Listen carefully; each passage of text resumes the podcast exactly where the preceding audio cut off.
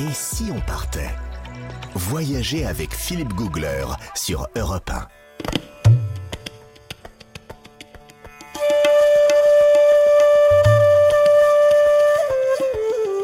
En Inde du Nord, il y a une merveille de marbre blanc. C'est l'emblème de l'Inde, l'un des monuments les plus visités au monde, le Taj Mahal.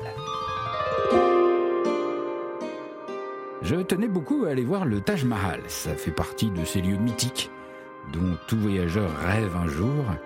Mais je frémis un peu à l'idée de le découvrir pour de vrai. Et si c'était décevant? Le jour J est arrivé, je me lève très tôt, il est 5 heures du matin. On m'a dit que le meilleur moment pour le voir c'était au lever du soleil. Quelques personnes au guichet, donc même très tôt je ne serai pas seul. Un peu d'attente, il faut marcher, franchir une vaste porte, un passage sombre, et tout à coup, il apparaît. Le Taj Mahal est là, devant mes yeux, et le plaisir est à la hauteur du rêve. Une perle d'une blancheur pure, délicate, un dôme avec une légère forme de bulbe. Parfait. Un dôme entouré de quatre minarets étincelants. Tout est de marbre et de pierres précieuses.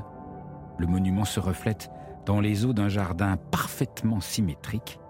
C'est d'une finesse incroyable.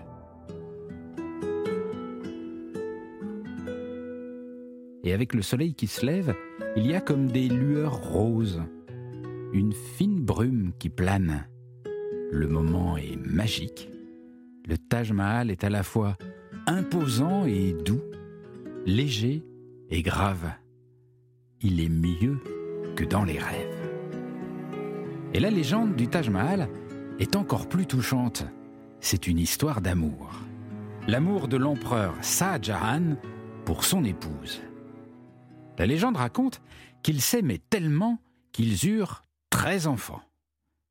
Mais hélas, lors de la naissance du quatorzième, Mumtaz Mahal, la bien-aimée, mourut lors de l'accouchement.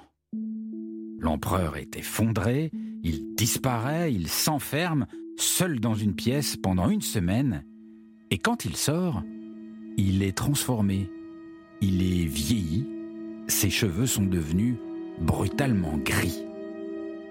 Il a alors tant pleuré qu'il ne voit plus très bien. Il doit porter des lunettes. Il décide d'ériger un mausolée à la mémoire de son épouse. Un mausolée à la hauteur de ses sentiments.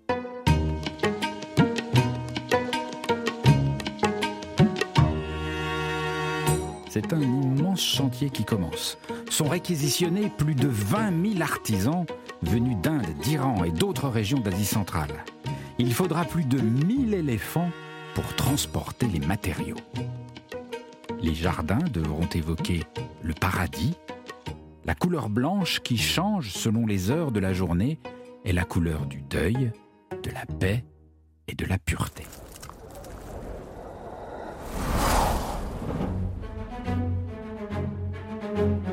Le mausolée doit résister au siècle. Les quatre minarets qui l'entourent s'élancent vers le ciel 42 mètres de haut, mais ils ne sont pas posés tout à fait droits.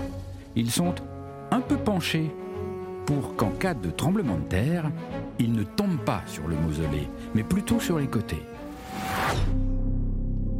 On raconte des histoires terribles. On dit que l'empereur, à la fin du chantier, faisait couper les mains des ouvriers pour qu'ils ne puissent pas reproduire pareille merveille.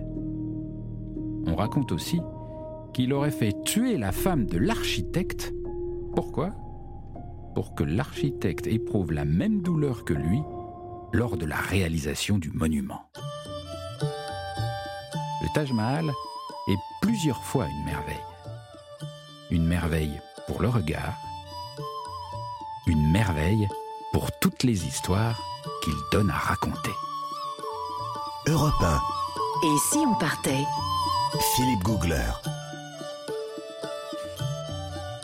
Sacrée histoire, Philippe, hein, ce Taj Mahal. Alors, il faut faire comme vous, il faut y aller vraiment tôt le matin Oui, c'est pour vrai. avoir, pour jouir de cette atmosphère très particulière que vous venez de nous La raconter. lumière. Et la La lumière, ouais. Et Il y, a- lumière. il y a plus de 400 photographes officiels quand même qui vous prennent en photo avec votre bien-aimé ou votre bien-aimé. Donc c'est Oui. quand même un gros business. Oui, il y a beaucoup de monde, c'est vrai. Donc, il faut y aller pour la lumière, pour À la brume du vraiment, matin. Et puis pour éviter effectivement les foules, hein. c'est un des pays, c'est un des monuments les plus visités au monde. Mais ça vaut le coup, on n'est pas déçu par le Taj Mahal. Nous filons vers le pays des Maharajas dans un tout petit instant sur Europe 1.